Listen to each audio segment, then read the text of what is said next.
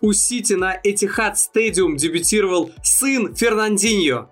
Э, правда, по прическе он больше похож на сына Давида Луиса, ну да ладно. Э, парень редко был заметен, но каждый раз точно передавал мяч. Оно и понятно, болбои редко ошибаются, там не такие сложные передачи. Это подкаст чемпионата, меня зовут Гриша Теленгатор, вместе со мной Кирилл Хаид. Всем привет. И мы будем разбирать второй тур АПЛ. Поехали. От создателей про 3-4-3. Хаид и Теленгатор снова труд. Арсенал Челси 0-2. Э, впервые в истории Арсенала, а это с 1886 года, клуб в стартовых двух турах имеет 0 очков и 0 голов.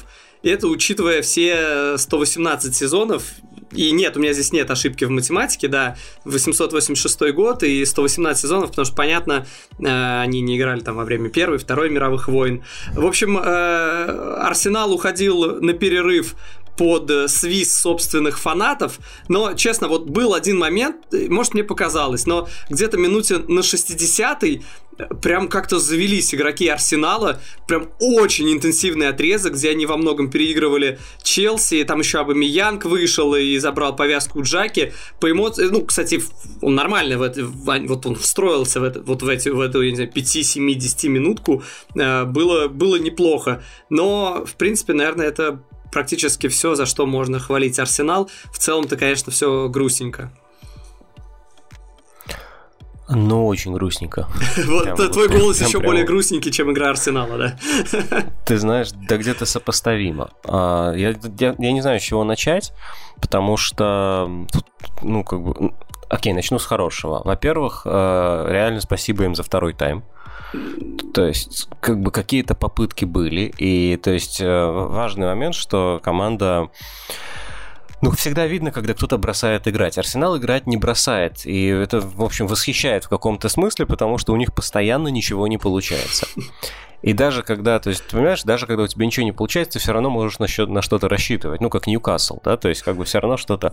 Но даже на это Арсенал не может рассчитывать, потому что судьи тоже как-то, в общем, ну, там совсем не везет им с судьями. Ну, например, при счете 0-2 на мой взгляд, потенциально ключевой эпизод матча, когда э, Сака претендовал на пенальти абсолютно по делу, потому что Джеймс э, заплел ему ноги. И представь себе, что они выходят на второй тайм не с 0-2, а с 1-2, например. Но это совершенно другая история, понимаешь? Потому что ты с 1-2 можешь играть... У тебя есть стратегия, ты понимаешь, что тебе делать. Ты не прижат как бы в, ситуации, когда ты должен, ну, просто пытаться э, задавить намного более сильную команду, чем ты. Манчестер Юнайтед в классическом стиле в свое время прошел ПСЖ в Лиге Чемпионов, возможно, ты помнишь. Первое начало Сульшера, а, да. Да, да, да, да, да. Когда в Париже их не устраивал счет, Париж был намного сильнее, и Юнайтед играл сугубо просто от обороны, защищая не устраивающий себя счет. Это было абсолютно понятно, в том смысле, что, окей, ребята забивают один гол, и все переворачивается. То есть, как бы шансы на такой гол есть всегда, поэтому просто, ну, как бы вот с 0-2 уже труднее. И вопросы к ВАР огромные, потому что нафиг вы тогда нужны. Не, ну объективно, объективно я с тобой полностью согласен. Э, ну, как бы ВАР будет отмазываться тем, что, на мой взгляд, тоже пенальти был на Саке, безусловно, э, будет отмазываться тем, что, ну, мы исправляем только грубые косяки судьи. Здесь... А, ну да, да, да. Здесь, да. ну, ну, наверное, он, я, наверное, даже могу ну, сказать, ну, что это грубо. Ну, да. подумаешь, ну, то есть, ну, не грубо Не то, что же. железно там срубил или там же... Ну, то есть, ну, у меня, на самом деле, вопросы и главному не, судье, не, и Квар тоже, да. Он не срубил, просто неуклюже поставил ногу и зацепил. Вот и все. Как бы, то есть, это был контакт ног. Вообще абсолютно неважно, сколько Сака там картинно, не картинно падал, да, насколько там э, руки убирал Джеймс. Э, ногу заплел, заплел. Ну все, до свидания. Но нет, да, то есть, и вот этот вот момент, что как бы человеческий фактор, он, он неистребим какой-то, вот тут абсолютно. Ну, но с другой стороны, э, у Арсенала, кроме этого момента, ну, действительно, как бы какая-то безнадежность. А Челси там и Лукаку еще мог забивать, и Хаверц еще мог забивать, и вообще они просто разносили, а игроки Арсенала падали в обморок от просто приближения Лукаку, как Пабло Мари, когда Лукаку забивал первый, это, первый гол Челси. Это просто эпичный. Друзья, если вы не видели, посмотрите на замедленном повторе, как бежит Лукаку, ну, ничего особенно не делает. Не то, что он прям жестко руками отталкивает, а такая Просто средняя, бежит. да, обоюдная игра, там э, бок в бок, более-менее, без особых применений рук. И просто Пабло Мари просто, я не знаю, спадает, я не знаю, как, как, э, как наездник э, с какого-то быка. Вот Лукаку это реально бык. И, ну, как бы его, его не удержать. Мне знаешь, главное впечатление от Лукаку. Вот знаешь, любой, как бы, нормальный футболист просит мяч, когда он один на пространстве. Типа, ребят, я открыт, я открыт. Вот был момент, когда... Не-не-не, он не такой. Да, а Лукаку, на нем висит один защитник, другой защитник. Перед ним идеально располагаются защитники, чтобы его держать, а он все равно машет рукой, ну давай мне мяч. Ну понятно, я все равно приму, поставлю корпус, и мне плевать, что там эти лилипуты бегают, ну как бы ничего не сделают. В этом плане он настолько был вовлечен в игру, он постоянно просил мяч, по количеству ударов он был лидером, 8 ударов это э, максимальный показатель во втором туре для одного футболиста. Э, то есть прям как будто не дебют, а как будто уже, ну, так, достаточно давно в команде у меня сложилось впечатление. То есть, ну, то есть гол он забил да. достаточно простой, понятно, там бы кто угодно. Ну, очень непростой. Ну, в смысле, добежать очень туда, неп... выпрыгнуть как жиру условный, это, ну... Во-первых, почему он туда добежал? Ну хорошо, Почему понятно. Ему пришлось что... бежать? Потому что он изначально стянулся. А, смотри, Арсенал же прессинговал. Арсенал отдал мяч и встречал прессингом. И у них был, у, на самом деле, у них был какой-то даже прессинг-план, который на прошлогодний, прошлосезонный, вернее, Челси должен был сработать. Мне нравятся твои формулировки. Что... У них был какой-то план. Ну слушай, я правда, ну как бы э, вот период жизни, когда я троллю Арсенал, он, наверное, закончился. Мне уже просто жалко, потому что и с Артетой как-то уже наверное, можно сказать, ну, не получается. Ну, способна эта команда на большее. И мы, когда смеемся на Пабло Мари и как бы их холдинг, господи. Ну, понимаешь, там же, там же есть все-таки Габриэл, не случайно взятый. Ну, то есть, там же есть как... А, а где... Ну, то есть, вот вы покупаете защитника. Они там, покупают там, Габриэла ну, есть... и Бена Уайта, только играют не Габриэл и Бен Уайт. Ну, может, да, это в будущем и, и, и вроде все понятно, но просто, ну... А, а, а какой вообще состав Арсенала будет основным? Я не уверен, что это понимает сам Артета. И ладно, к этому вернусь. Ну, не суть. Э, на самом деле план был, да, то есть верхняя четверка прессинговала очень активно. И Смит Роу э, по Жоржине играл фактически персонально. И тройка защитников Челси была фактически разобрана. Там была хитрая схема, постоянно пара впереди у Арсенала играла по трем центральным, как бы оставляя дальнего от мяча. А, и э, э, это было... А, а третий играл по нижнему э, фулбеку Челси. И это было, в общем, интересно, и это было, в общем... Ну, то есть, понятно, дальше смещается назад Ковачич, потому что нужно создавать численное большинство, чтобы разыгрывать низом. За Ковачичем поднимается Лаконга, тоже достаточно смело. И это... И Челси оказывается под давлением. Челси разыгрывает возле... Ну, во-первых, схема Арсенала, прессинг-схема все равно была разбитой, как бы об этом тоже нужно сказать. Они не успевали. Но, по крайней мере, этом прослеживалась мысль. Но смысл в том, что э, вообще плевать на все это, потому что Челси может разыгрывать мяч под давлением, а может просто пульнуть через все поле на Лукаку. И вот этой опции Артета явно не учел. И с этого же начался первый гол, потому что Ковачич сидит там что-то копошится с мячом. Лукаку показывает мне-мне, вокруг него три соперника. Ковачич пуляет на Лукаку, тот принимает мяч и ждет, к нему еще еще один подошел. По-моему, ну, я не помню кто. Э, по-моему... Ой, господи. А не Тирни туда слишком много рванул, потому что... Тирни, да. Как потому что Тирни, у меня Тирни главный вот подошел. ты прессинг, вот это все. Мне кажется, это все имеет мало значения, когда Тирни проводит такой матч в обороне в первом тайме и просто теряет позицию за спиной, позволяет... Ребят, забегите ко мне на фланг, там огромная зона, там не просто потерял, там на метр не успел, на два, на три. Он был, по-моему, в радиусе там 5 или 10 или, не знаю, 15 метров, такое ощущение. Не было никого. То есть вбегает туда э, по, по твоему флангу за спину Тирни, вбегает в штрафную, и он один. Просто он один входит в штрафную, нет никого. Ну, конечно, он делает э, прострел, которые замыкают... Э, э, ну... Я к чему? Я абсолютно с тобой согласен. Я просто говорю, что нет, гол Лукаку не был простым, потому что э, он создал... Это, это его игра корпусом э, под давлением трех соперников создала возможность вообще для этой атаки. И атака вообще длилась фактически, то есть а подготовительная фаза атаки заняла просто тупо один пас. Это круто. Не, я согласен и, с тем, потому что, надо... обычно этот пас просто он приводит никуда в борьбу, а там трое против одного, ты как бы теряешь мяч. А он не просто сохранил мяч, а он еще и оценивал ситуацию, дожидаясь, пока тот же Ковачич к нему добежит, чтобы скинуть мяч ему, чтобы тот сделал нацеленную передачу. И после этого уже Лукаку не выключается, а дальше рвет сразу к чужим воротам, стряхивая вокруг себя там разных Марии и тому подобное, как бы, да, то есть он, чтобы вернуться, потому что нужен центральный нападающий на острие. То есть он сначала сыграл в глубине, топовейше, потом, как положено, завершил на острие. Это простой гол, потому что в нем простые действия. Укрыл мяч корпусом, забил с двух метров, но он очень сложный по структуре. И я думаю, что Лукаку таких забьет больше десяти.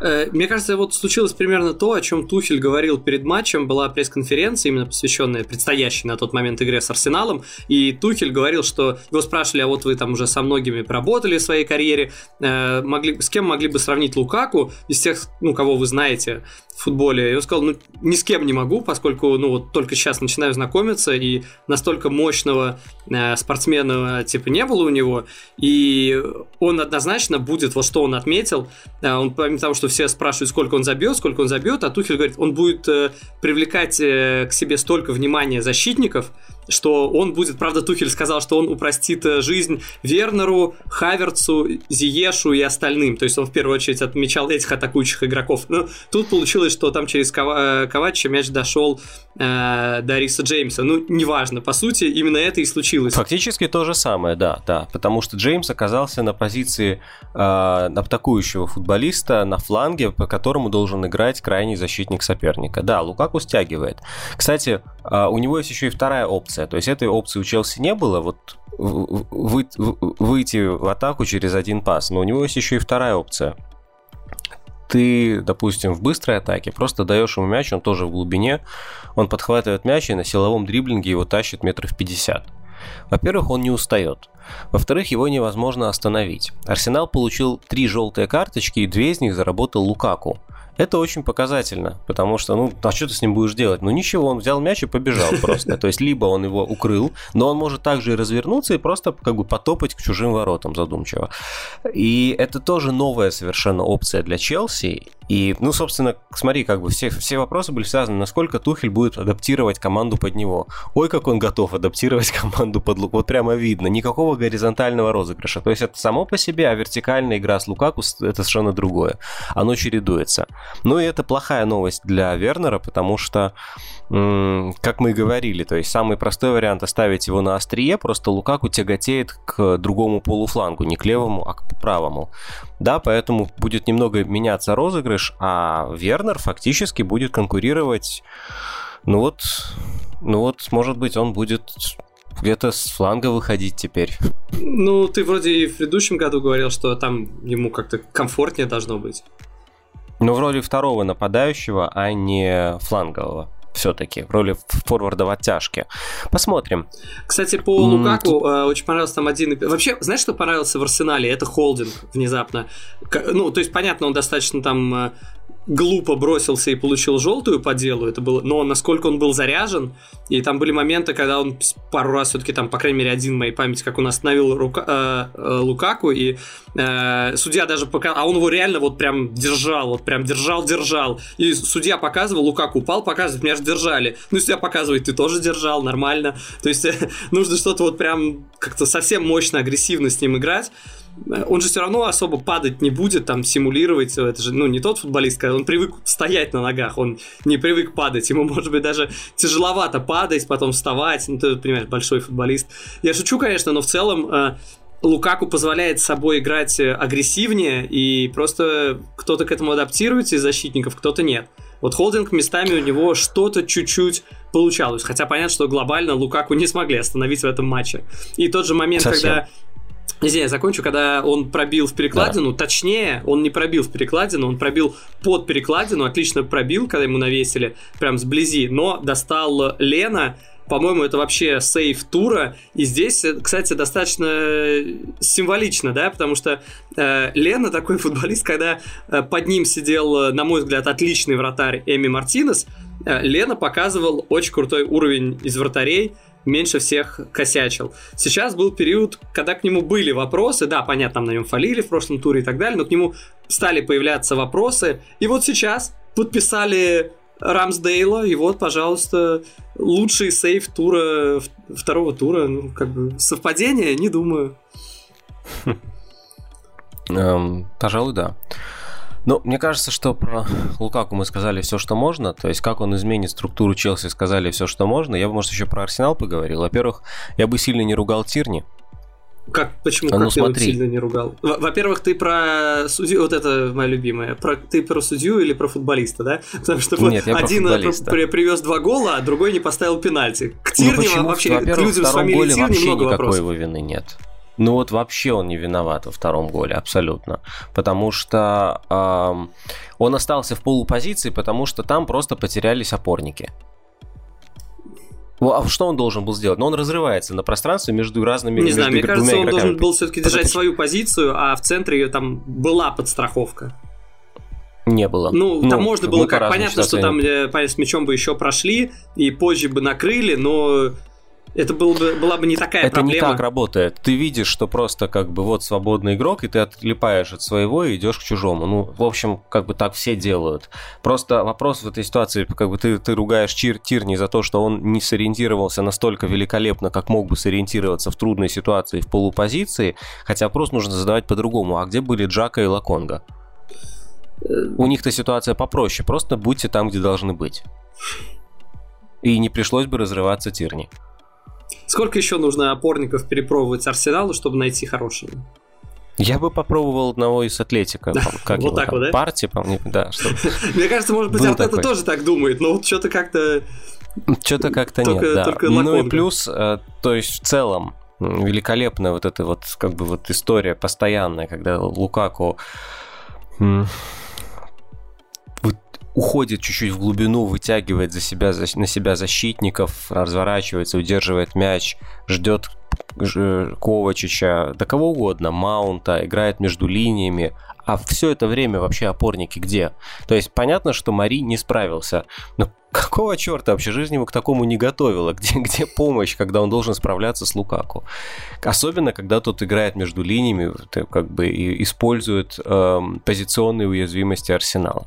Круто, но знаешь, что бы я отметил? Я бы другую вещь отметил. Впечатлили фанаты Арсенала. Но если футболисты не впечатляют, иногда впечатляют фанаты Арсенала. Был момент, э, когда Рис Джеймс упал и там лежал, достаточно долго, причем особо так и не двигался, он не кувыркался, как Неймар, а именно лежал, даже в какой-то момент показалось, что потерял сознание, и, ну, там с ним, слава богу, все более-менее обошлось, э, он там встал, продолжил играть, но когда он вставал, ему фанаты аплодировали. Рис Джеймс, фанаты Арсенала, игрок соперника в такой ситуации знаешь, особенно показательно на фоне того трэша, который был сейчас в матче Ницца-Марсель, когда там э, бутылкой попали футболисты, выбежали фанаты. Кстати, бутылки летали, кстати, и в этом туре, и в АПЛ тоже.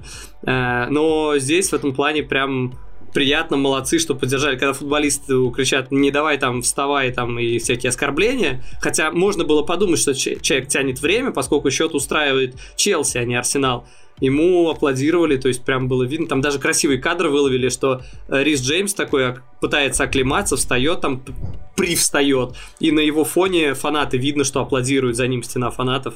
Э, это было прикольно.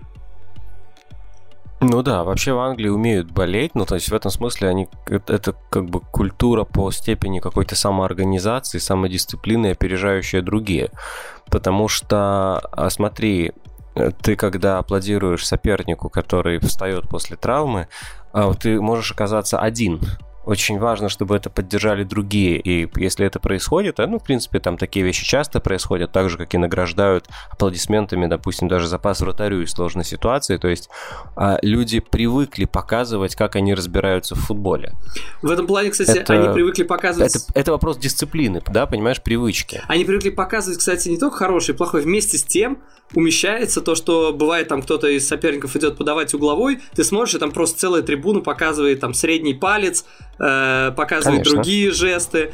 Ну, Конечно. То есть, и, и это умещается одно с другим. И я думаю, что и то, и то, и фанаты и Арсенала, и там Манчестера, Челси, Ливерпуля, неважно, это всех клубов касается. То есть, э, и то, и то умещается. В этом плане, конечно. Но это часть да, игры. но что это объединяет? Нет, слушай, это тоже часть. Что объединяет? На... Это вовлеченность болельщиков, что они готовы давать оценку, соглашаться, спорить. Э, то есть, ну, не хватает. То есть, знаешь, я, я как будто заново э, изучаю футбол с болельщиками. Ну, правильно, я же чемпионат России смотрю, там откуда болельщики, да. Так что, действительно.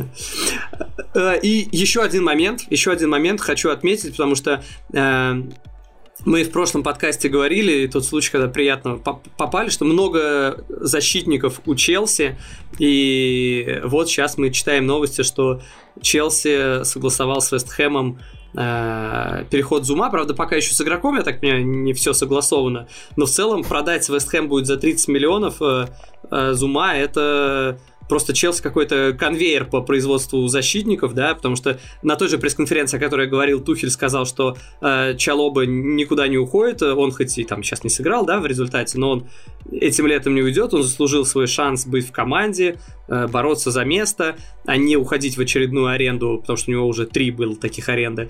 Э, вот, кстати, об Академии Челси. Э, Абрахам отдал уже больше голевых передач в чемпионате Италии, чем в чемпионате Англии. Просто вдумайтесь в это. Э, там, там за 62 минуты две голевые передачи вот сейчас в серии А, а в АПЛ за 42 матча одна голевая передача. Прямо, знаешь, такая прям Муриньо такой нашел себе нового Кейна, такой учит его распасовочки делать. Э, хотя, не знаю, это моя догадка, честно, я матч не видел. Ты знаешь, э, тут понятная история, то есть просто сейчас прервемся и как бы споем небольшую оду менеджменту Челси, ну действительно, потому что я не устаю это делать. Потому что, то есть, то есть, как бы ты посмотри, как они себя ведут. Ну, допустим, сейчас купили, когда Лукаку за 115 миллионов, да, конечно, было, я тебе читал, и Атлетик, как бы тот же, там было какое-то недовольство, что переплачиваем. Но я думаю, одного это действительно переплата, но одного матча понятно, чтобы понять, за что вы переплачиваете. Вы переплачиваете за опцию, которая действительно нужна. А за такие вещи, ну, как бы ты платишь столько, сколько тебе, с тебя требуют, потому что тебе нужна эта опция. Это очень прагматичный трансфер, да. А, уход Зума, уход Тамори, уход Абрахама. Ну, то есть Челси, на самом деле, это не конвейер защитников, это конвейер э, выгодных продаж футболистов, которые не факт, что станут звездами. Это, это тоже очень важное умение. И ну, как бы с Чалобой, я думаю, ситуация очень простая. Я не уверен, я сейчас могу ошибиться, потому что я понятия имею, как было на самом деле, я как бы исхожу только из каких-то слухов. Я думаю, что предполагалось, что Чалоба как раз будет продан, и его как бы пытались, может быть, засветить на предсезонке, но он так впечатлил, что решили, а зачем продавать? Но тогда уходит Зума который тоже такой, а что это я-то? А вот потому что Чалоба. И, может, Зума недоволен, но в целом тоже это прекрасный подход, потому что Чалоба молод, и он как бы, в общем, как любой очень такой молодой игрок, он еще не знает своего потолка, он будет прогрессировать, прогрессировать, пока неизвестно, чем это не закончится. Вот. А насчет что еще можно сказать? Мне кажется, что Джеймс может стать звездой в этом сезоне, потому что, потому что он играет там же, где Лукаку. То есть Лукаку будет смещаться все время вправо и в полуфланг, создавать пространство. Я думаю, что ловушка, в которую попал Тирни, в нее будут попадать и многие другие защитники, и даже классом пониже, чем Тирни. И я думаю, что Джеймс будет просто наслаждаться свободой в этом сезоне. То есть настолько будет внимание стягивать Лукаку именно для, именно для Джеймса? Ну, для в целом, ну смотри, как бы если он уходит в правый фланг, то это в любом случае стык э, центрального защитника, опорника и левого фулбека. Поэтому дальше уже кто будет пользоваться ситуацией. Там могут быть Жоржиньо, Маунт, Джеймс, да, как бы вот кто будет ближе. Но более-менее всегда Джеймс там должен быть. То есть это как бы фактически его обязанность, потому что Маунт более творческий игрок, он может свободнее действовать по позиции, а Джеймс это тот, который всегда должен караулить такие моменты.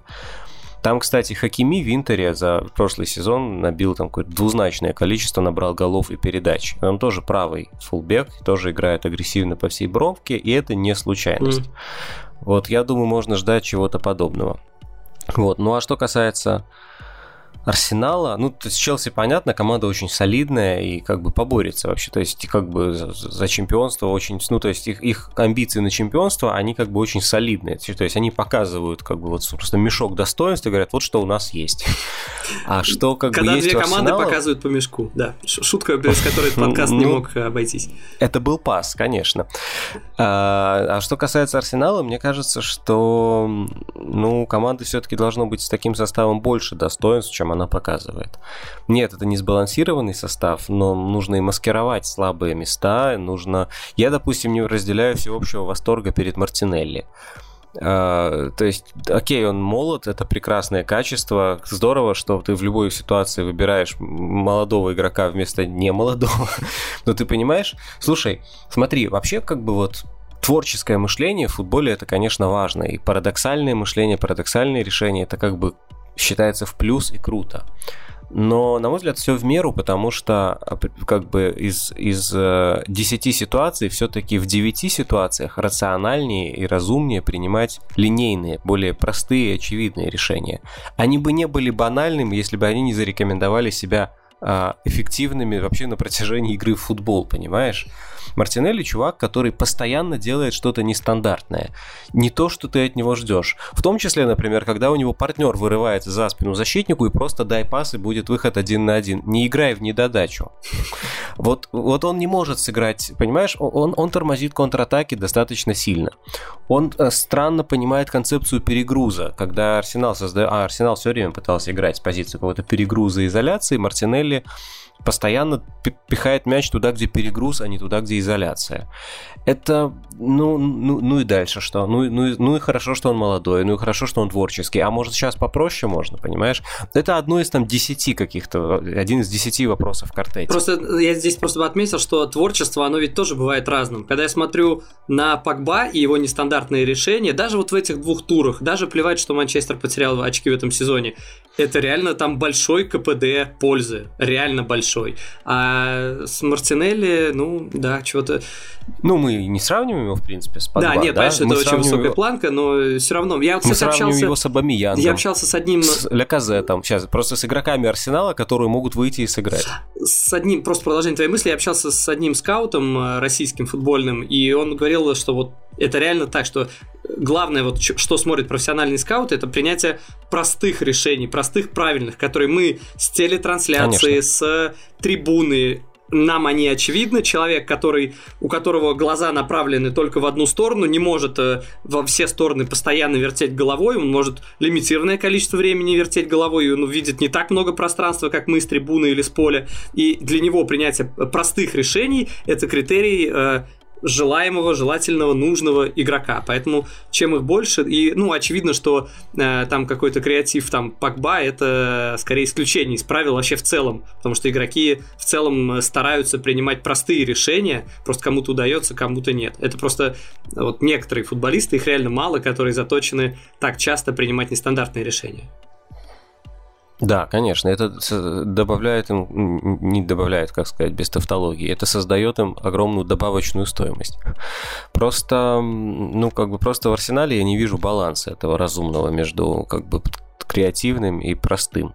И кроме того, я не, не уверен, что все-таки вот этот вот системный футбол, который ставит Артета, что он вообще должен, ну, востребован в этой команде. Мне кажется, что мне кажется, что здесь все-таки напрашивается футбол в стиле искусства возможного. Что-то в стиле Аллегри, Зидана, Анчелотти и так далее. Не нужно сейчас ставить как бы вот эти позиционные схемы, прессинг-схемы игрокам, которые ну, понимаешь, Арсенал может занять место, которого ждут болельщики, только если они все прыгнут выше головы, если будет какая-то будет какой-то синергический эффект.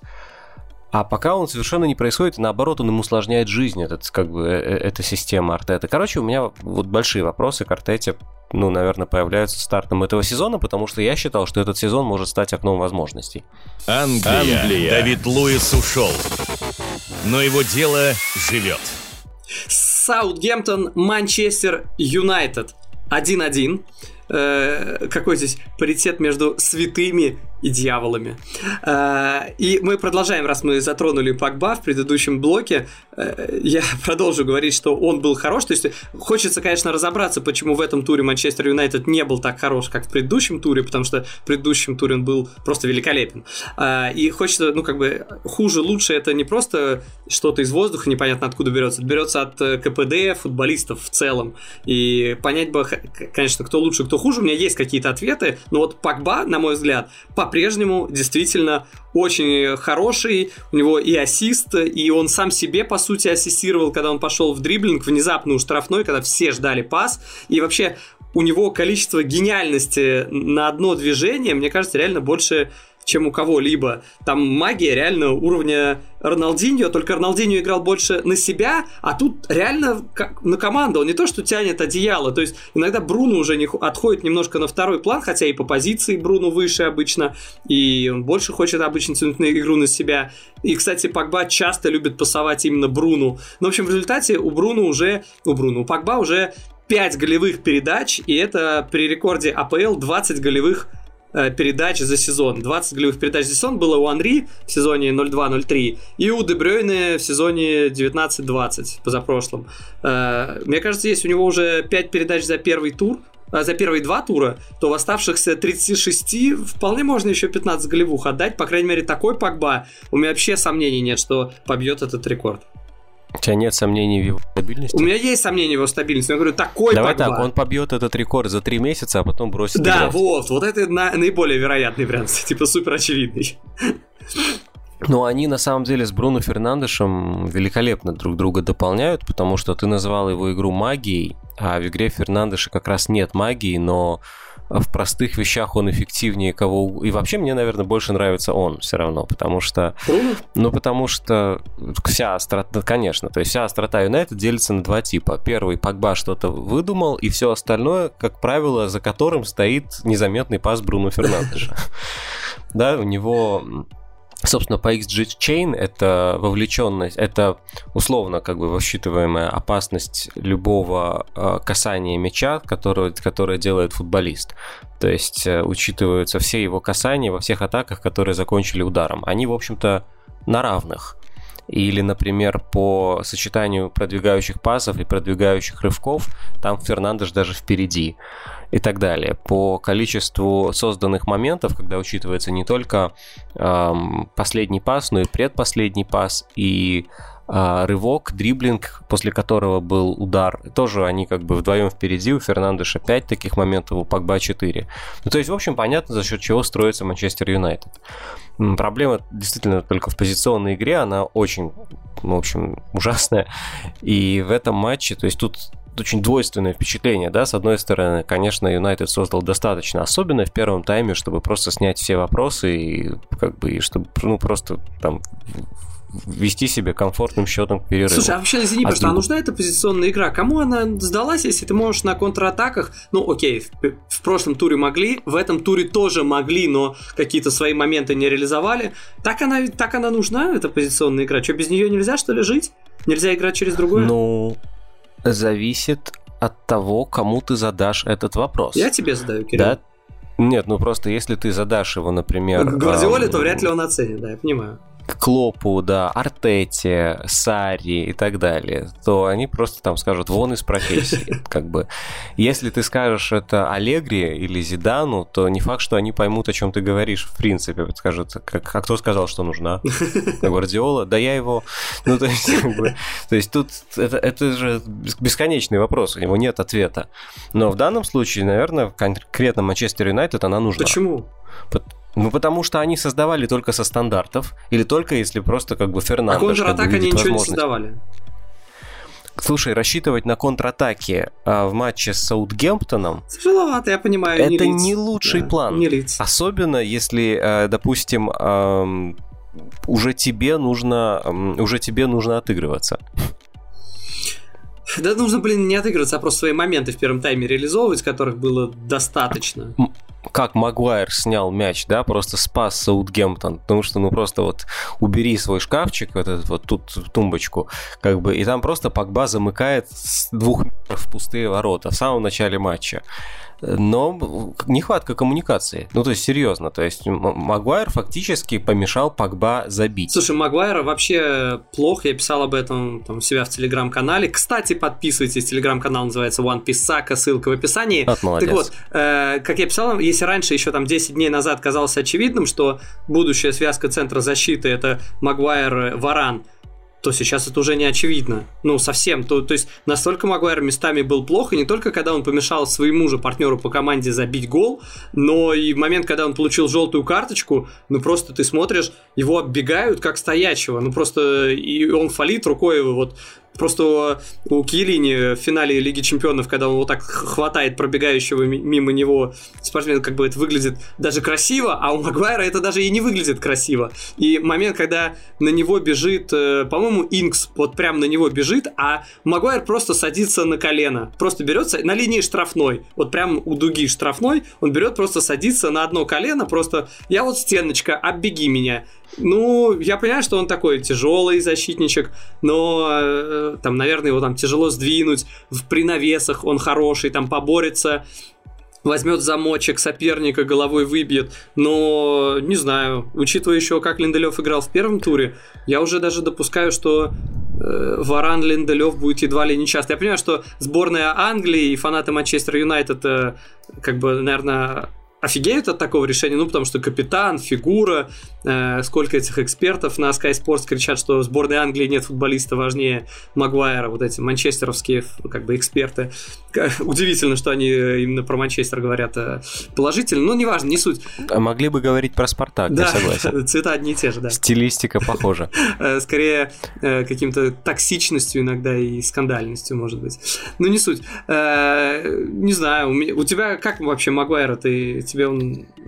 Я немножко задолбался его защищать, честно говоря. Я как-то, ну серьезно, ну, ну, ну настолько он все время остается собой, все время кажется просто, ну как бы вот чуть-чуть сделай шаг в сторону и немножко вот он он многовато играет на инстинктах для игрока, который игра которого позиции. настолько должна строиться вообще на хладнокровии и э, рациональной оценке ситуации, на анализе. Ну не знаю, то есть все понятно, его важность по-прежнему, в общем, несомненно, но честно, я как бы устал уже видеть в нем что-то большее, потому что этот последний шаг он все никак не сделает. Это должен быть человек, который, ну, как бы, ну, то есть, как Кьелини, понимаешь, как Рамос, как, ну, то есть, который, в принципе, ты без которого ты какой-то фундамент команды вообще. А я не вижу в нем, то есть, прямо настолько фундамента команды, потому что баланс в сторону дает, забирает, он не совсем в его пользу. Особенно в атаке, потому что он с прекрасным ударом, с хорошим пасом, кстати, он неплохо тащит мяч, то есть он, в принципе, должен больше давать в атаку, ну и уж точно не отбирать голы у своей команды. Но не суть. В общем, хватит о Магуайре, как бы повторюсь, что Юнайтед по этому матчу действительно, вот, вот по этому матчу как раз не хватает позиционной атаки, потому что, ну окей, вам не повезло пропустить вот такой нелепый гол. Фред, кстати, ну вообще не виноват, да? Ну просто, ну так рикошетит раз в году, в принципе. Что дальше будете делать? А ничего, стандарты, контратаки, а что вы еще можете? Кстати, со стандартов создавали много, это круто, это говорит о том, что работа есть, это Террик Рэмси, он работает, да, которого, видимо, видимо, это он работает, которого взяли на тренировки стандартов как раз из молодежки Челси. И стандарты были на первых минутах в начале первого тайма очень опасные, а дальше? А дальше ничего. Погба что-нибудь придумает, Фернандес что-нибудь придумает. Просто обычно это работает, потому что мы привыкли, что Юнайтед забивает с полумоментов. А тут нет. Я бы, знаешь, э, я понимаю, что ты говоришь там позиционные атаки, не позиционные. Я бы еще двух футболистов отметил со знаком минус, помимо Магуайра. Э, это Фред, которого я, наверное, весь прошлый сезон хвалил из опорников э, МЮ, хотя, наверное, опорная зона МЮ это сейчас самая слабая зона вообще во всей команде, но из опорников МЮ мне Фред нравился больше всех, но этот матч, не знаю, я давно не видел, чтобы он столько терял мяч. Ну и второй э, да. человек, которому, мне, мне кажется, просто ему нужно сказать «до свидания», это Марсиаль. Э, я не знаю, ты, ты много заметил его на поле? Ну да, он там бил справедливости, окей, это он попал в перекладину после того, как там взлетел э, воздух, э, как-то, знаешь, дельфинчиком так выплыл из всех футболистов. Не, не в плане симуляции, а просто так вынырнул из всех э, футболистов. Окей, но в целом его влияние на игру, и это при наличии там тот же Гринвуд на острие, тот же Кавани, когда он будет, там, Решфорд вернется, может, наверное, сыграть на острие.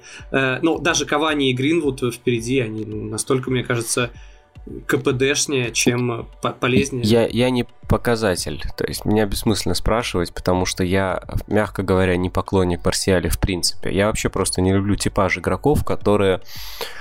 Ай, боже, как это объяснить? У них сонные глаза. Как тебе Пипе из Арсенала? А, я много чего о нем говорил. Да, Ты даже говорил, мне хватит, Кирилл, мы уже все поняли, остановись.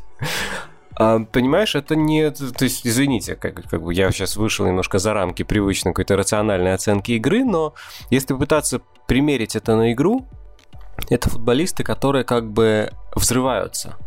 То есть они незаметны, но они в какой-то момент вот они взрываются, резко ускоряют игру и как бы вот за счет этого создают свои моменты. Ты сейчас про Мбаппе видел ну, такое ощущение.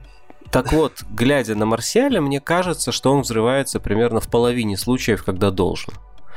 И многие атаки Арсенал, э, Арсенала, Манчестер Юнайтед, которым не хватает позиционной структуры, и все равно они все постоянно сужают позицию, и Гринвуд, и Пагба, и, допустим, Люк Шоу этим пользуется просто грандиозно. Там у него по сочетанию продвигающих пасов и продвигающих рывков он круче, чем Фернандеш. Ну, то есть, в принципе, это нормально для фулбека, но учитывая, что это Фернандеш, это все равно здорово, да? Ну, так вот, то есть, Шоу этим пользуется, Ван Бисака уже так не пользуется, да?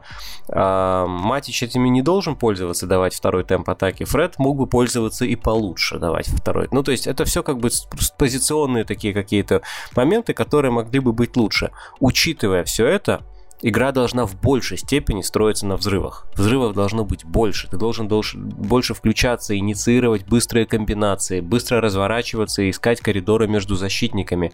Он не провоцирует эти моменты, он только реагирует на них, и то не на все. Э, наверное, в плане того, что мы критикуем МЮ, я критикую МЮ в этом туре, последнее, что я могу покритиковать, наверное, это форму, потому что, ну, что-то... Просто я понимаю, что это супер дело вкуса, но, черт побери, синие майки и желтые шорты. Ты можешь представить что-нибудь, что сочетается хуже? Ну, во-первых, знаменитые цвета Манчестер Юнайтед, синий и желтый. Ну, я не знаю, мне кажется, я понимаю, окей, это не первый раз, но все равно настолько странное сочетание. Я как, я как бы считаю себя адекватным человеком, не знаю, почему я себя таковым считаю. Я понимаю, что это не влияет на игру, э, но просто выглядит иногда странно. Ладно, хорошо по, по, по игре все-таки. Я вот да. просто пытаюсь понять, насколько вообще это вмешивается в их расклад. То есть, насколько по-прежнему команда выглядит ограниченно. Я не знаю, потому что просто представь себе Кавани вместо Марсиаля, и все немножко меняется. Потому что Кавани как раз, а, он сам своим движением штрафной, это чуть другая игра. Он не делает там как бы таких постоянных рывков, там, за ну, постоянных. Ха-ха, пошутил, сделал комплимент Марсиалю. Он не делает таких рывков, но он уже находясь штрафной, он двигается так, что он сам провоцирует эти моменты, на которые Марсиаль только реагирует. Глупо говорить, что дожал бы Юнайтед, если бы был там Кавани, а с другой стороны, если бы вместо Фреда играл Пакба, а на его левом фланге играл бы Решфорд. То есть это все еще как бы проектное усиление, которого мы ждем, не говоря уже о том, что еще Санчо адаптируется. Поэтому Поэтому мне все-таки кажется, что говорить о том, что да нет, Юнайтед такой же, как в прошлом сезоне, и как бы никакой борьбы за чемпионство не будет, пока еще рано, надо все-таки подождать, посмотреть. Я бы здесь отметил еще, что Саутгемптон трижды спас э, Солису, который трижды блокировал да. крайне опасные удары Манчестер Юнайтед. Вот прям очень опасные удары. Дважды там Пакба бил с лету. Э, реально в убойных ситуациях это все там было там 5 метров, 10 метров до ворот. Э, и очень, очень крутой матч, потому что если бы не Слесу, там, в принципе, в первом тайме уже был бы просто счет такой, что можно было бы заканчивать. Да нет, слушай, мы сейчас ругаем Юнайтед примерно так же, как я ругал Сити в матче с Тоттенхэмом. То есть все равно там по моментам понятно, что убедительная победа. Просто, ну, как бы, мы сейчас не говорим ни в каком-то невезении в первую очередь, ну, потому что, ну, ребят, ну, мы уже ждем, вы не боретесь за место в четверке, вы как бы боретесь за чемпионство, вам так нельзя больше. Смотри, важная тема, которую мы не можем обойти, это увеличение жесткости в, в этом сезоне. По крайней мере, об этом начали говорить и Клоп, а до Ливерпуля мы еще дойдем, и, и говорил об этом Сульшер. Э, Сульшер, кстати, не понравился тем, что он после матча очень много улыбался, это прям немножко прям резало глаз если мы вспоминаем штампы. Э, потому что, ну, твоя команда потеряла очки, что ты смеешься на интервью? Ну, ладно. Дело такое, ладно, окей, к тому, что э, вот эта планка единоборств, она реально высоко, и помимо там Клопа, Сульшера, в принципе, об этом бы мог сказать и Гвардиола, но там у него у самого Уокер так жестко блокирует соперника, э, просто в корпус играет и не получает ничего. Поэтому, видимо, я понимаю, что Гвардиола мол- молчит. Но тому же Гринвуду, кстати, вот в этом матче, в матче Манчестер Юнайтед, заехали локтем в лицо. Просто человеку заехали локтем в лицо. Как бы можно говорить о том, что это желтое, можно говорить о том, что это красное, но по факту э, не было вообще ничего, ни желтый, ни красный. Ну, как бы это немножко удивляет. Наверное, все-таки ну, нет. Я, я понимаю, что не должно быть таких удалений, как э, там было у Давида Луиса в прошлом, э, в прошлом сезоне, когда он там э, даже не коснулся, едва коснулся, может быть, э, коленки. Едва коснулся, потому что просто потерял да, равновесие. Да, и там э, и его уда- а удалили. Арсеналу за это пенальти не дали в матче да, с Челси. Да, да, и в результате там и да. удалили Давида Луиса, и назначили пенальти ворота Арсенала. Ну... Конечно, просто представь себе, что на месте Джеймса был бы Давид Луис, чем бы все закончилось для Челси, да? Я думаю, хочу, просто техническим поражением, разгромом и дисквалификацией. Я не хочу, чтобы были какие-то супер наказания, но ты смотришь, вот там не донаказали, а, точнее, тогда супер сильно наказали, сейчас не донаказывают. Если я правильно понимаю, меня, конечно, в комментариях поправят, но, по-моему, за первые два тура в АПЛ не было ни одной красной карточки. Ну, как бы... Им надо Виталию всем. Там, по-моему, чуть ли не что-то было там больше карточек красных, чем матчей. Сейчас на ком в начале тура. Вот. Но вообще согласен, немножко неадекватно. Опять же, смотря с чем ты сравниваешь. Ты заговорил о Манчестер Юнайтед, наверное, ты имеешь в виду, как это брали мяч у Бруно Фернандеша, да? Да, да. Ну, ну вот, вот знаешь, вот здесь На мой взгляд, там пограничный момент. Да, тоже Я не готов говорить, что это 100% нарушение. Ну, то есть, допустим, вот когда сбили Саку в штрафной Челси, я как бы я возмущаюсь и говорю, да ну, как можно, это нарушение. Здесь, да черт его знает. Это действительно зависит от трактовки правил, от того, что считать допустимым.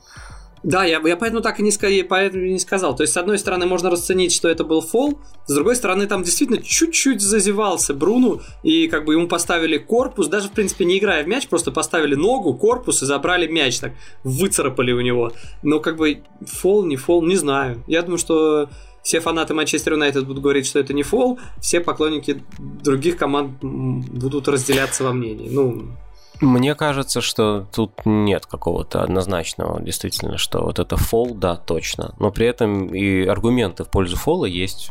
Ну, да, это спорная ситуация. Скажу так, не скандал. Вот для меня это не скандал. Не, именно с Бруно не скандал, а в целом ситуация, да. что грубо, грубее игра, это уже скоро станет скандалом, если так продолжится. Ну, если Сульшер и Клоп продолжат единым фронтом выступать, так сказать. Ну, это, кстати, неожиданно. Сульшер и Клоп единым фронтом, это уже что-то новенькое. Я помню, как против и... э, трех замен и за пять замен выступали единым фронтом, соответственно, Клоп и Гвардиола. А тут... Э, так Гвардиола тоже сейчас прибавится. Один раз где-нибудь Стерлинга собьют там без реакции судьи, и как бы и, начнется. Смотри, последняя вещь, что закончим на хорошем про Манчестер Юнайтед.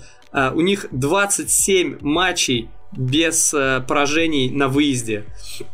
И это рекорд, такой же рекорд был у Арсенала э, там в 2003-2004, и э, вполне, вполне, вполне Манчестер Юнайтед может и, мне кажется, превзойти. Я сейчас вот прям онлайн смотрю, с кем они играют в третьем туре. В третьем туре они играют с Вулверхэмптоном, э, что символично, играют с Вулверхэмптоном на выезде. У них два выездных матча подряд, второй, третий тур.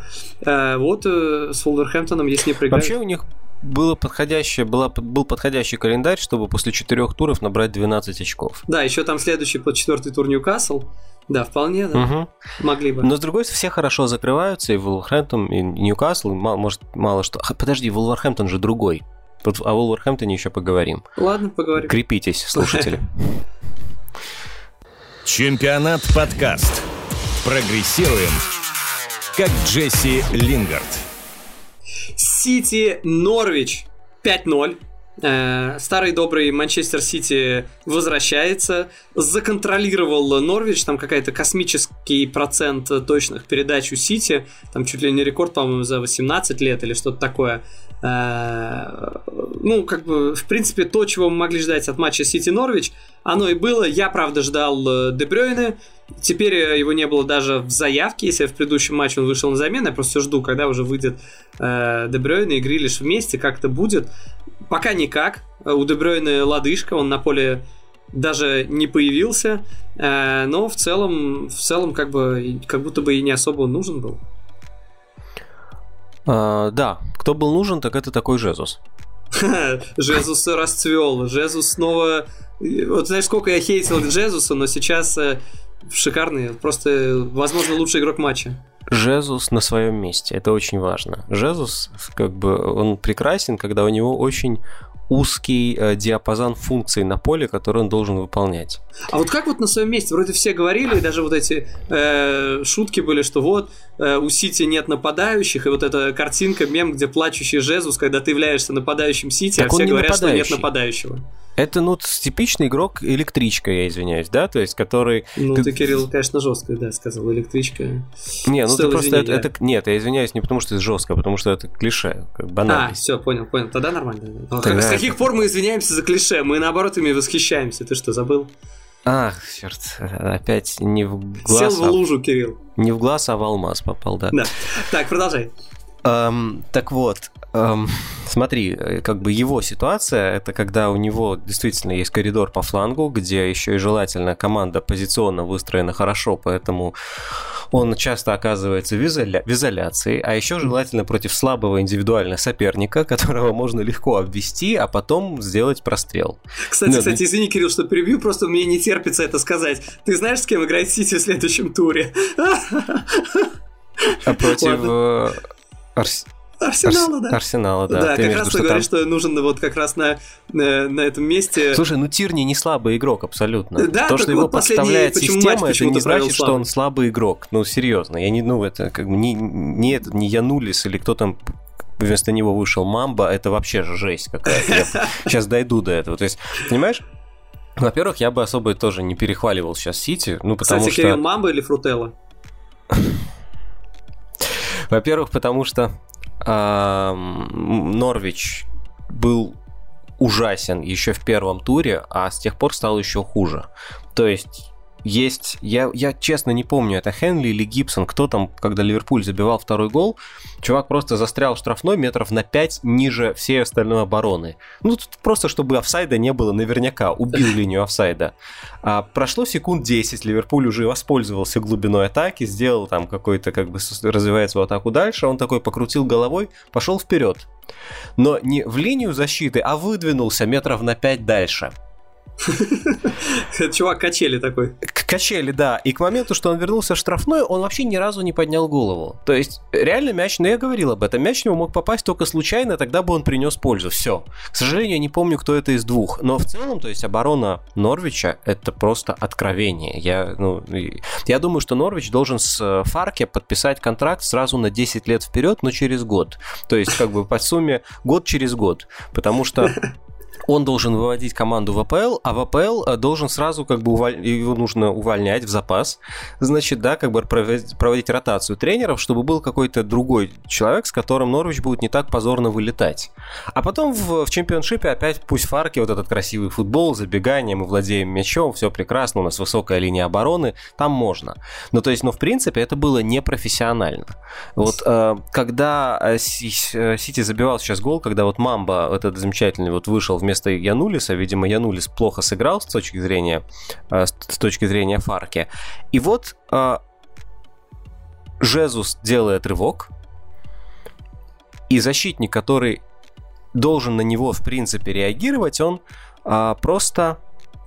Ну, он просто Стоит. Просто не реагирует. Да, вот просто, просто, просто поднимает руку. Он даже не повернул голову, он не видел, он не видел линию защиты Норвича. Черт возьми, как ты можешь поднимать руку, если ты не знаешь, где стоят твои партнеры? Ты должен в этот момент разворачиваться и бежать. Ты не можешь просто стоять и поднимать руку. Ты не знаешь, что происходит на поле, а ты должен знать. Это непрофессионально. Ну, кстати, Абзац. дико похожие голы э, по траектории, когда отдает голевые передачи Жезус. Один в один идет пас между э, левым защитником и левым левым центральным, проникающим О, из, да, извини, извини, перебью, это не Жезус, это когда Морез мимо него пробегал. Вот Морез, помнишь вот этот вот его угол, вышел mm-hmm. на замену и просто обижал его. Причем он даже бежал не к воротам, он бежал как бы поперек поля, и в этот момент этот дурачок показывает офсайд. Это вот, ну, Это словил Мустафи называется, да. Ну да, ну да. И да, извини, перебил, просто важно было это, чтобы не сбивать с толку, что нет, это никогда Жезус, это когда Морез. Да ты не перебил, а в принципе все, что нужно сказал. Я просто про Арсенал вспомнил, конечно, что в следующем туре Арсенал. И, видимо, там в Сити уже думают, что настолько гарантированные три очка, что они, по-моему, больше парятся о каких-то мероприятиях. Они уже запланировали перед матчем в следующем туре в третьем Сити Арсенал, там они открывают памятник э, компании и Силве. Вот это, наверное, будет главная интрига, как будут выглядеть памятники, все такое. Хотя, Прикольно. наверное, может, они уже есть в интернете, кто-нибудь слил, как знаешь, формы сливают. Э, так и это. Слушай, знаешь, что мне э, в этом матче немножко не понравилось у Сити? Э, потому что, ну, понятно, хвалить их это уже мавитон, особенно после 5-0. Э, да нет, их туре... не нужно хвалить, нет, абсолютно. Да, нужно, не но то, что соперники. не понравилось, так это реакция Грилиша на гол. То есть мяч каким-то абсолютно неуклюжим образом от Грилиша отлетел ворота. Я посмотрел несколько раз повторы, он отлетел как-то от внутренней какой-то боковой части коленки. Там даже он толком не бил. Э, вообще, не, то есть просто мяч от него отскочил в ворота. Окей, может быть, он так подставил коленку, но выглядело это крайне неуклюже. И после этого, как он отпраздновал гол э, в стиле Депая, вот это затыкая уши, э, еще, по-моему, закрывая глаза, мол, типа, хейтеры, заткнитесь, я вас не слышу, там, что там про него говорили, самая дорогая сделка в истории АПЛ, внутри АПЛ, да, э, 100 миллионов фунтов, э, бла-бла-бла, э, что хейтеры, заткнитесь, или я вас не слышу, что я всем доказал одним вот таким голом, ну, не знаю. Я, наверное, неправильно толкую. Скорее всего, я неправильно истолковываю празднование, да. Но обычно, когда празднуют гол, затыкая уши, вот так вот показательно, э, имеется в виду, что я, типа, отключаюсь от, вашей, от ваших слов, как, как правило, от вашей критики, а э, в принципе, Грилиш хороший игрок, его по игре особо не критиковали, критиковали 100 миллионов, что вот до хрена за него заплатили. Ну, не знаю, странно, что он так празднует, ну ладно, окей, может быть. Я просто искал объяснений, не нашел, он не объяснил свое празднование, поэтому у меня есть пространство для трактовок. Может быть... Э, для домыслов, я для бы сказал даже. Да. Для, а, а чем мне еще заниматься, как слухов. не домыслами, действительно? Ну, мне нечего тебе сказать, я просто не обратил на это внимания, меня, пожалуй, не зацепило, как он праздновал, правда. Единственное, я бы отметил, что после предыдущего матча он вышел уже в атаке, а не в полузащите. Я не к тому, что он не должен играть в полузащите, просто мы об этом говорили. Он может играть на многих позициях, и с Тоттенхэмом он, будучи в полузащите, как бы полузащитником, постоянно оказывался э, на позиции нападающего. И это было странно. А Стерлинг, ну, видно, допустим... что его туда прям тянет. Конечно, конечно. Вот. И сейчас уже, например, Гюндаган оказался на родном все-таки больше, как бы он тяготеет к левой половине поля. В прошлом матче он играл в правой половине поля, и непонятно было, зачем то есть, нет, какая-то работа происходит, как бы, это не в смысле, что я критикую команду, которая э, выиграла 5-0, нет, абсолютно, просто я считаю, что Норвич это не показатель. Норвич это, как бы сказал, не знаю кто, просто пирожок, который как бы... Ну, серьезно. Вот, и Хорошо, что Лапорт живой, это важно. То есть, как бы там, в принципе, трудная ситуация же, потому что Стоунс прекрасен, Диаш, э, его место в основе не подлежит сомнению, а Лапорт не согласен с ролью запасного. И вот он вышел, забил, и хорошо, что как бы там вот как бы вот проблемы, которые очевидно есть в каком-то замороженном состоянии, они решаются так, а не конфликтно. Ну, не знаю. То есть смотреть надо все равно против команд, которые могут, что ли, а, наказать. Норвич наказать не может, а сам себе привозит на седьмой минуте, и дальше все становится очень проще, э, очень просто, да, поэтому э, а, все-таки мы не сомневаемся, что Сити будет так играть с командами вроде Норвича. Надо смотреть, как они будут играть с командами вроде Тоттенхэма дальше. Слушай, ну и я в предыдущем подкасте там вспоминал про сериалы, шутил там про карточный домик, про викингов, но тут просто сейчас на замену вышел человек по фамилии Палмер. Ну, я тут тяжело очень сдержаться. Надо отметить, что его против него никто грубо не играл, его никто не убил, и даже не пришлось ничего расследовать. Чемпионат подкаст. Избегаем штампов, и результат налицо. Ливерпуль Бернли 2-0. Я когда увидел э, стартовый состав, я, конечно, такой вау-вау-вау.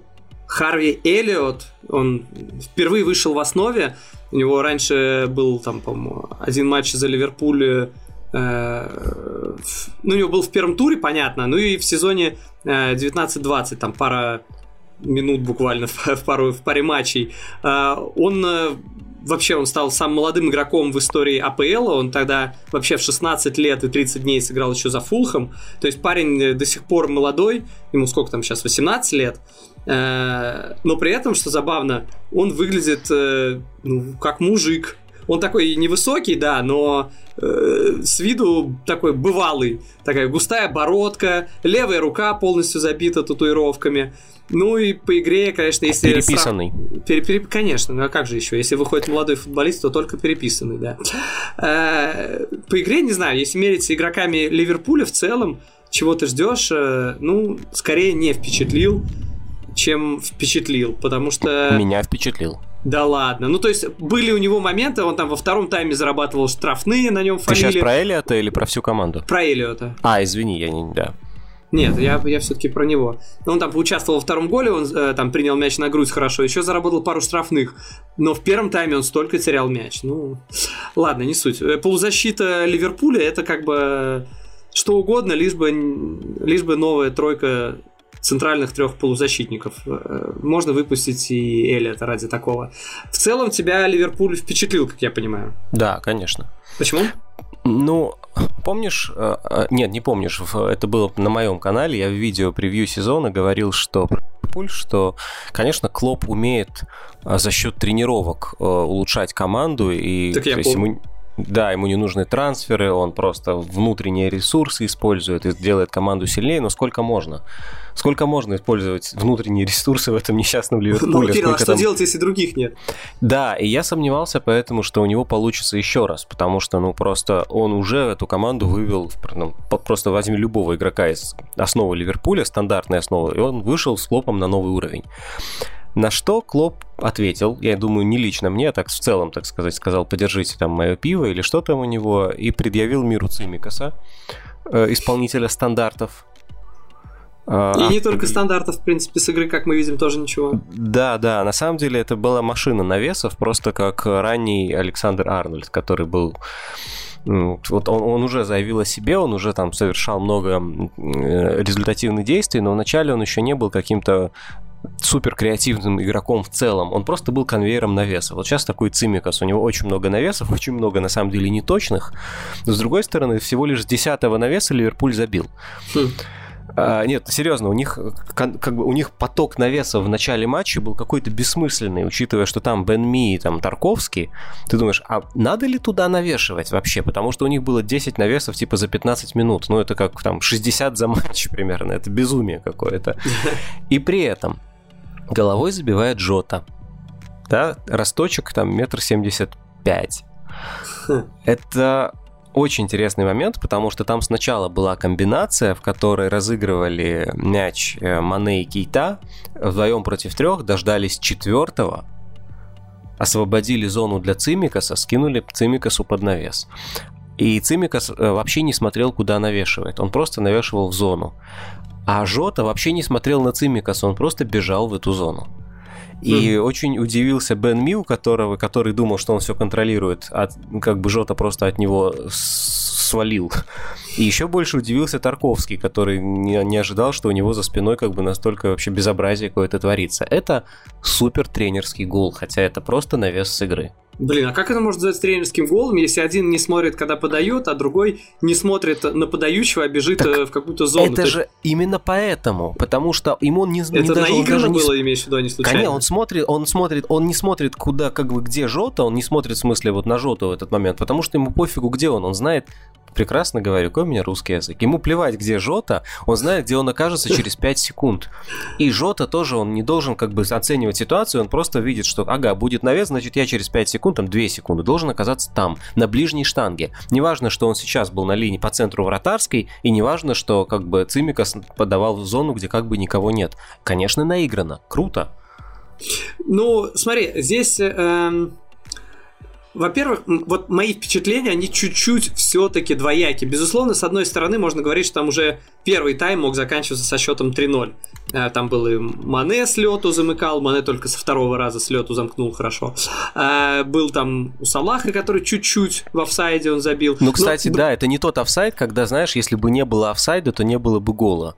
Да, там да, да. маленький офсайд, абсолютно игровой момент, там 30 сантиметров меньше не офсайд. Безусловно, а гол безусловно. класснейший конечно. Согласен. Э, Ливерпуль был в целом достаточно мощен в атаке. Вообще, что говорить, если у них по одной версии 27 ударов, по другой версии 28 ударов за матч. Это, это прям вау. И понимаешь, что, в принципе, с атакой как будто бы и вроде все в порядке. И понимаю даже, почему они отдают моего любимого Шакири Леону. Окей, я понимаю. Но вместе с тем э, была в первом тайме какая-то нервозность у своих ворот, потому что когда они идут э, в столько в обводку в своей штрафной, где у тебя есть возможность не сближаться с соперником, у тебя есть первостепенная задача скорее выбить мяч, и окей, Алисон, у него была удачная водка своей штрафной, когда ему скатили классическое вратарю назад, вратарь должен выбивать, он замахнулся и не выбил, обвел убрал под себя, под опорной ногой, окей, окей, хорошо, он справился. А Кейта, допустим, делал то же самое в первом тайме, э, когда счет был более скользкий, и не справился. Пошел в обводку и потерял мяч на линии штрафной.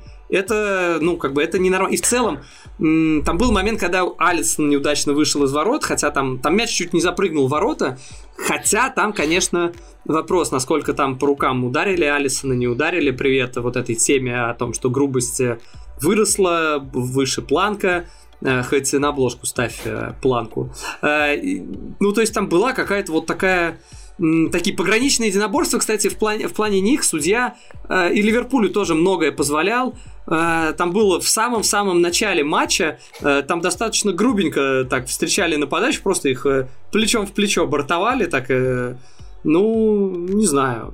Хотя в целом, конечно, к Ливерпулю меньше вопросов, чем, очевидно, чем к большинству команд АПЛ, тем более они в такие в собственном соку, Первый гол Кли... голевуха от левого защитника, второй гол голевуха от правого защитника. Ну, все как полагается. Плеймейкер на фланге, да. Ну, слушай, к Ливерпулю меньше вопросов, чем к Ливерпулю должно было быть, учитывая вообще вот как бы всю их ситуацию. Отсутствие трансферов. Некоторые, я бы сказал, уже ну, как бы утомленность вообще ресурса друг от друга, потому что лидеры, в общем, не меняются, одни и те же. А, Салах, Мане и Фермино игроки не старые совершенно, нет, но они уже давно играют на этом уровне, давно играют в этот футбол, и от них странно было бы ждать чего-то нового. Ты говоришь там Кейта, Кейта. Вообще после прошлого сезона удивительно, что он остался. Да, его не А он не просто остался, а еще и не бесполезен. Это все, ну, как бы, это все комплименты Клопу, безусловно. Слушай, на самом деле здесь знаешь, как э, в отношениях между мужчиной и девушкой, э, когда они говорят, можно сказать, что эти два человека, мужчина и женщина, настолько разные, настолько разные, они не могут быть вместе, а можно сказать, что про то же самое, что они друг друга так хорошо взаимодополняют, он вот в этом, она вот в этом. Это вопрос трактовок. То же самое и здесь. Можно Обычно говорить, что... это говорят через день. Один день одно, да, другой да, безусловно. То же самое, а здесь через тур. Э, здесь можно говорить о том, что команда друг от друга устала, нет новой подпитки, нет свежей крови, а можно сказать, что вообще-то э, это очень сыгранная команда. И, кстати, э, команда, ну, если ты наигрываешь одну тройку нападения, хотя сейчас уже не одна тройка нападения, э, там на самом деле было много, сколько они как бы чередовались. Э, и не только, кстати, в нападении, но и в других линиях. Э, да во всех, кроме вратарской, пожалуй. Э, не знаю, это же команда, которая еще недавно мы говорили, что она может быть исторически крутой. Э, прям команды чуть ли не десятилетия, да? Когда Я не вот говорил. Ну, мы это обсуждали так или иначе. Мы говорили, ну, что окей, вот да, тот... это звучало, но все-таки это было на, на, на волне хайпа, мне да, кажется. Ну, когда ну, они всех хайпа... разносили, я помню просто, когда они всех разносили в своем чемпионском сезоне, и как болельщики говорили, почему не, не отдаете должное Ливерпулю, историческая команда, мы вынуждены были как на это мы реагировать. Мы об этом говорили, нет, ну, слушай, когда команда берет подождем. сначала Лигу чемпионов, а потом АПЛ, ну, как бы ты, ты заслуженно о команде говоришь, вау, какая это команда, что она берет... Нет, а то, что она вау, это не обсуждается. Я так вот, это считаю, вау что... есть и сейчас. То, что команда не поменялась, и это может быть даже не столько минус, сколько в какой-то степени плюс. Хотя ну... друг нашего подкаста говорил о том, что и Дыма, и мы говорили о том, что немножко застоялась э, команда. Ну, да, возможно, но видишь, э, все равно как продуктивность она есть. Я считаю так. Мне кажется, что Ливерпуль не сможет, да и не должен, наверное, это не его задача, задавать темп чемпионской гонки. То есть это не тот клуб, как бы на который сейчас будут ориентироваться все остальные, и его там пытаются догнать или превзойти.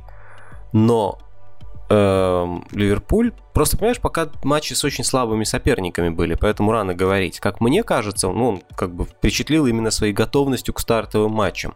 Настолько уверенно как-то разбирается с этими аутсайдерами, что видно, что если вот флагманы, те, на которого все равняются, дадут шанс вообще включиться как-то вот конкретно побороться, то Ливерпуль готов пусть не задавать темп чемпионской гонки, но выдерживать темп, наверное, ну, как бы можно. Ну, по крайней мере, ну, давай еще, окей, они с Саутгемптоном еще сыграют, не потеряют очки с Саутгемптоном, как Манчестер Юнайтед, все это Еще с Тоттенхэмом не потеряют очки, как Манчестер Нет, ну тут нужно говорить о том, что в следующем туре играть с Челси. Вот это как вот, бы как вот, раз Отлично, супер. да. Вот, это вот как, как раз есть... Э, проверка для обеих команд. Челси понятно, что готов, как бы, потому что Челси уже в прошлом сезоне был достаточно такой понятной командой, которая сейчас получила там плюс какие-то опции. А Ливерпуль не просто как бы созрел, Ливерпуль еще по прошлому сезону казалось, что перезрел. А сейчас кажется, что, наверное, нет, что команда все-таки нашла какие-то новые формы обновления, и еще даже теперь не факт, кто из них находится на какой стадии развития кто более готовая команда прямо сейчас. И этот матч это прекрасный шанс стать более готовой командой для, для обеих. Нет, ну просто это, блин, действительно, я, я дико жду этого тура, потому что э, с одной стороны там будет э, Арсенал Сити, да, но ты понимаешь, что это противостояние, где, ну, четко есть понимание, где фаворит, не то что фаворит, а фаворитище. Ну, Давида а, Голиафов такое противостояние. Спасибо, да, спасибо, Кирилл, да. А, а Ливерпуль-Челси это вот э, команды, которые вот мы хвалим, да, по первым турам. Ну, потому что ты смотришь, ну, Ливерпуль, ну, это 0-3, это 0-2. Ну, то есть, какие вопросы? В целом, еще и Челси, да, тоже в топе. Поэтому, прям, я не знаю, для меня, конечно, ну, ваш капитан очевидность говорит, что это будет отличный матч. Должен быть отличный матч. Как оно будет, фиг его знает. Э, вещь еще, которую нужно отметить, мне кажется, по матчу Ливерпуль-Бернли, э, я бы сказал, что Поуп выдал хороший матч. Если можно хвалить вратаря проигравшей команды, которая проиграла 0-2, то сейчас уместно он отбил, кстати, 8 ударов в створ по инстат. Это, кстати, ровно на 8 ударов больше, чем отбил Эдерсон, которому не пробили ни разу створ ворот. ну, для понимания, да, потому что потом Эдерсон э, выигрывает очередную э, золотые перчатки очередные, э, и, ну, как бы понятно, да, тут... Как вот сказать, лучше, Эдерсон или Поуп? Я считаю, что Поуп, по-другому ставить вопрос, Поуп или Рамсдейл? Поуп. Поуп, конечно. Ну, ну а какие, какие вообще сомнения? Поуп... То есть даже если не знать, кто лучше, достаточно узнать, кого из них выбрал Арсенал и понять, что лучше другой, да? Извините, ребят. Но нет, Поуп не заканчиваем, по крайней мере, на этот подкаст. Мы официально заканчиваем с троллингом Арсенала.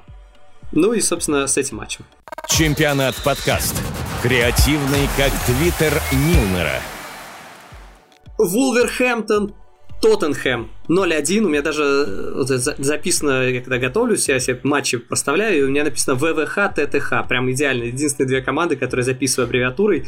Э, Тоттенхэм выиграл скромненько, уже свойственно себе снова 1-0 э, с минимальным счетом. Гол с пенальти такой. Пенальти не самый железный, ну да ладно. Дели да ладно, сам... был там пенальти. Что? Что? Ну, был пенальти. Пенальти, уверен? Ну, ну да, как бы немножко напрыгнул на вратаря, так с одного из повторов, кажется.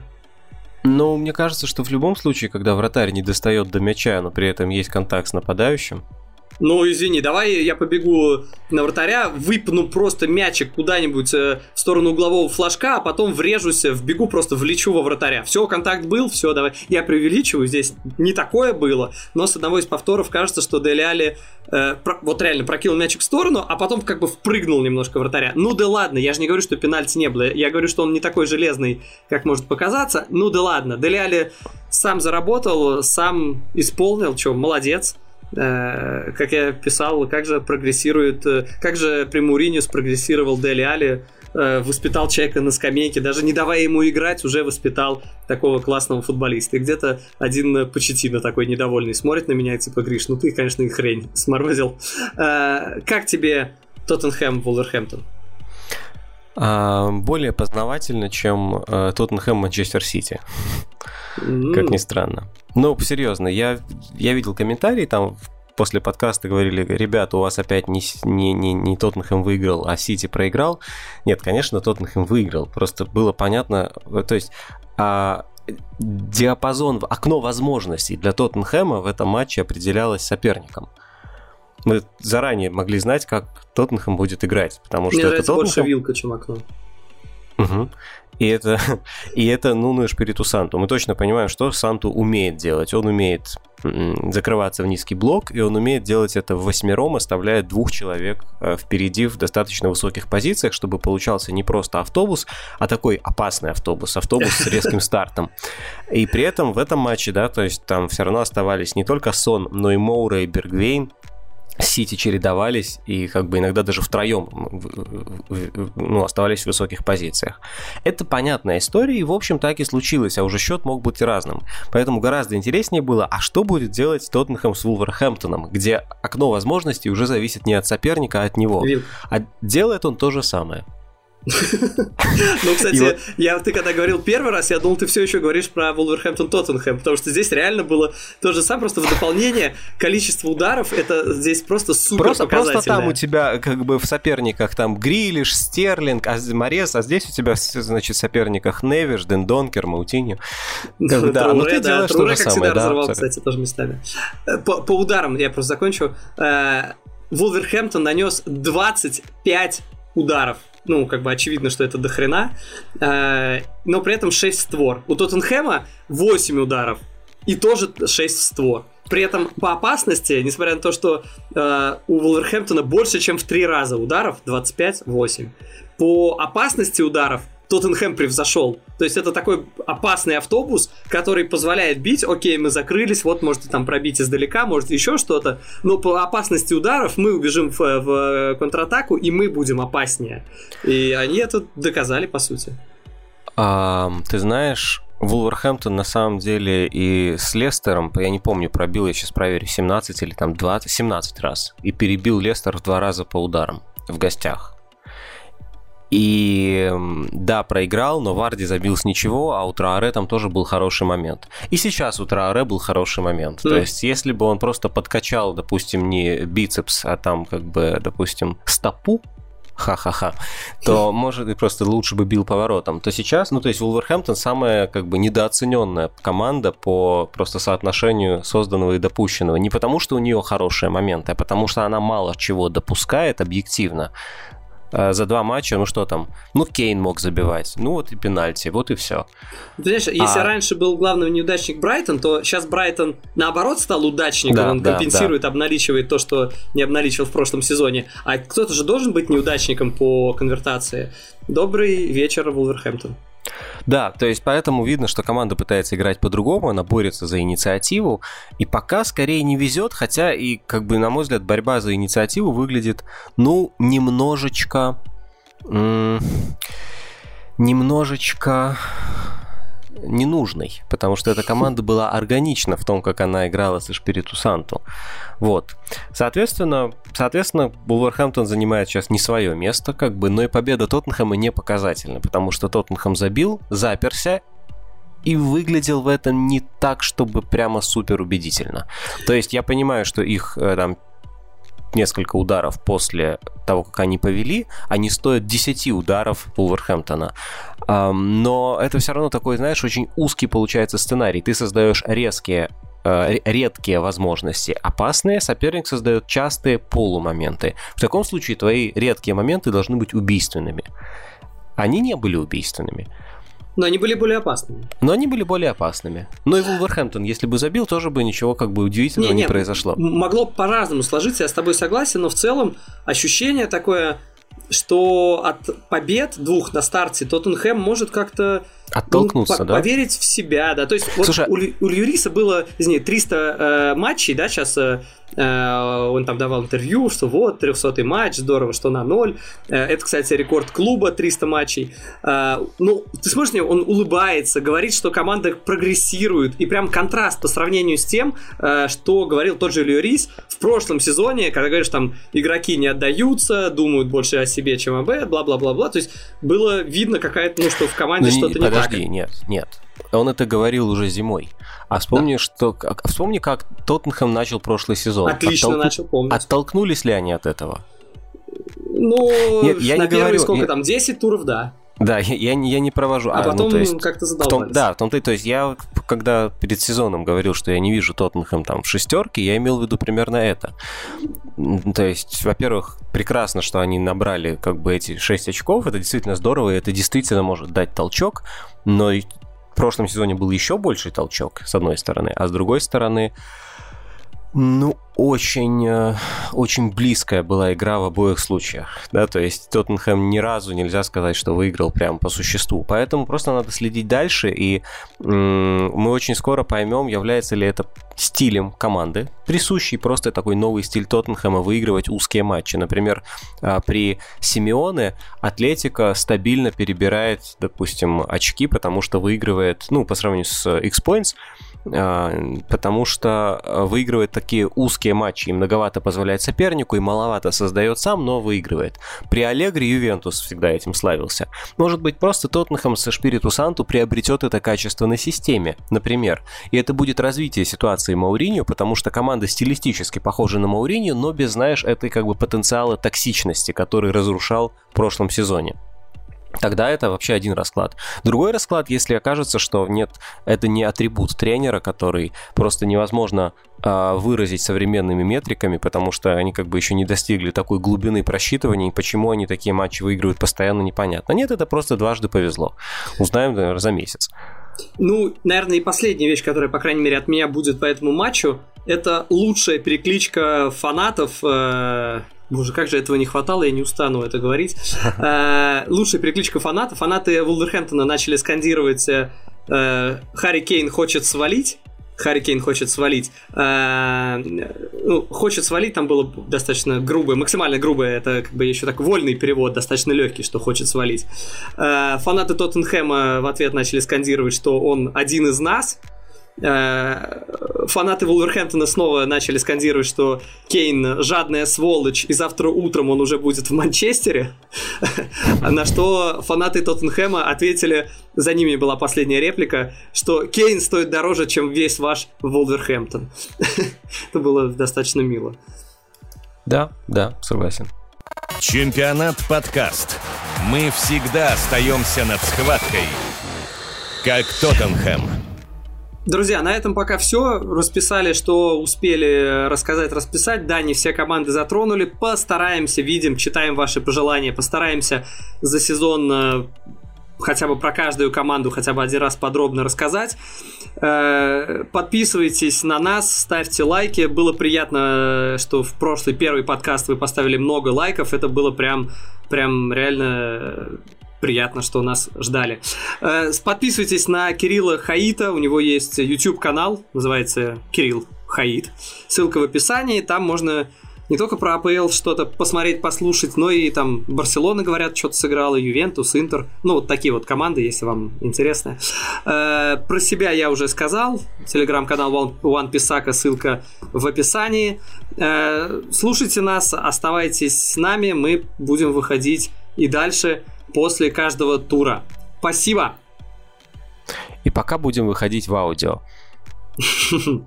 Оставил такую непонятную интригу, да? А есть она или нет? Ну, да, учитывая, сколько ты только лишний раз баламутишь людей, которые просят, сделайте уже на видео, сделайте уже на видео, и ты такой, пока Но я же не сказал, что это навсегда, да? Пока в аудио. Ну, ну ладно, всем пока. А, а люди пока и не заметили, что пока в аудио, да, справедливо.